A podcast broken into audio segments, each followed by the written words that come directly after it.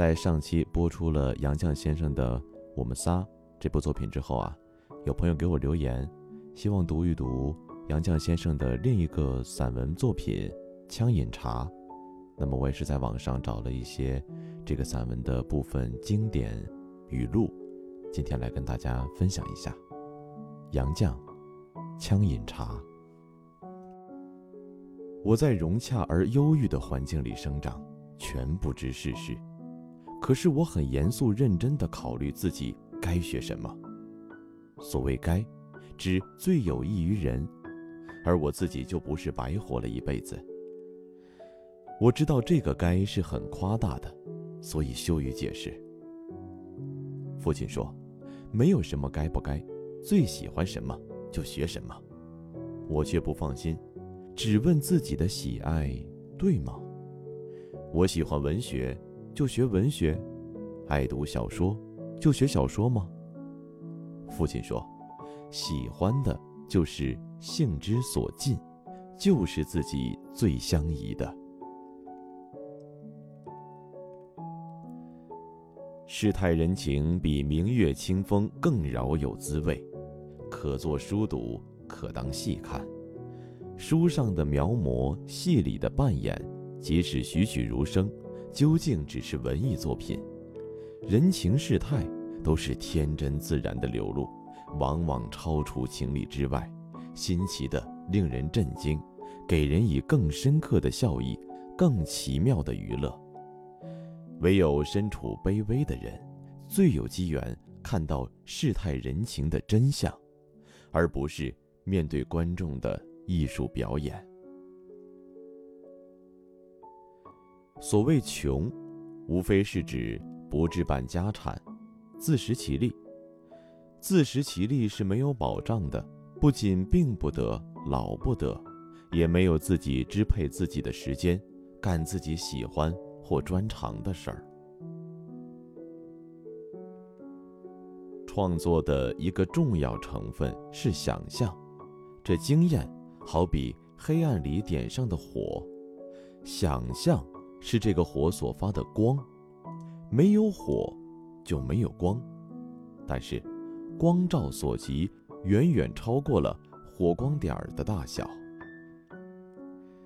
一个人不想攀高，就不怕下跌，也不用轻亚排挤，可以保其天真，成其自然，潜心一致，完成自己能做的事儿。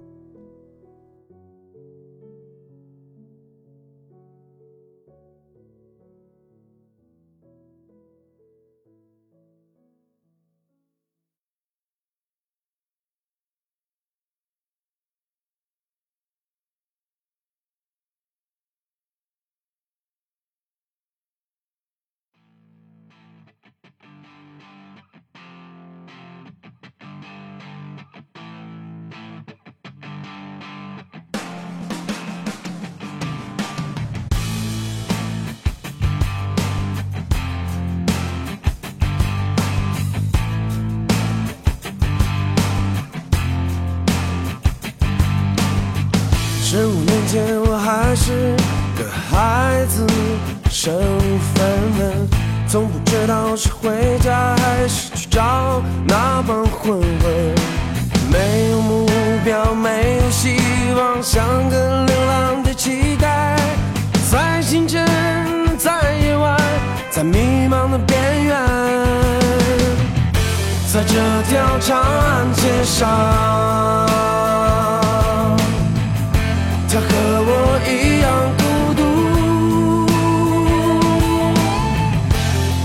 像我的朋友，我们一起哭泣。转眼过去的十年，我已长大，妈妈的眼角也爬满了交错的皱纹。为了生存，为了爱，遍体鳞伤。是我唯一的朋友，在这条长安街上，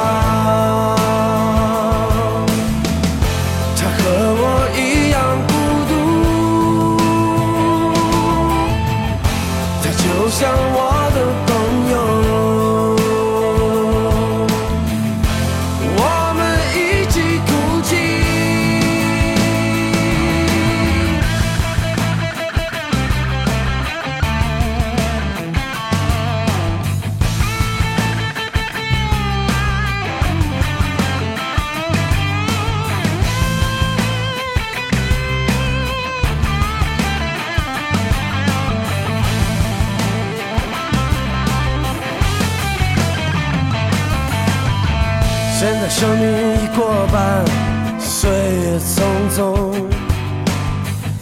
我学会了忍耐，也学会了放弃。